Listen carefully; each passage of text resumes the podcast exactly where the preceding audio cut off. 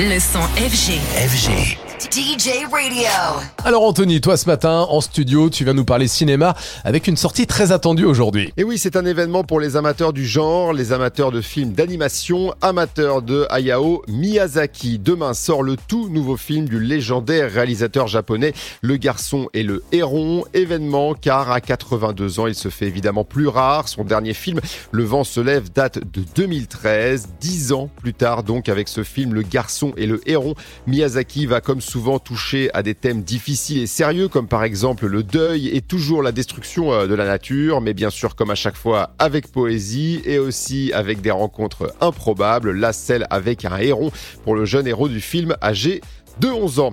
Plus de 40 ans de carrière, hein, signalons-le pour euh, Miyazaki qui a réussi à imposer euh, son style à travers le monde. Le studio Ghibli, dont il est le cofondateur, est même devenu euh, tellement incontournable et couronné de succès qu'il y a un an, c'est carrément un parc officiel énorme dédié qui a ouvert ses portes au Japon. Un parc à thème qui enchantera de nombreux fans, petits et grands, car c'est aussi la force de Miyazaki d'avoir réussi à toucher un très large public. En attendant peut-être un jour d'avoir la chance de visiter ce parc Ghibli, vous pouvez à partir de demain dans nos salles obscures le nouveau Miyazaki. Ça s'appelle Le garçon et le héron.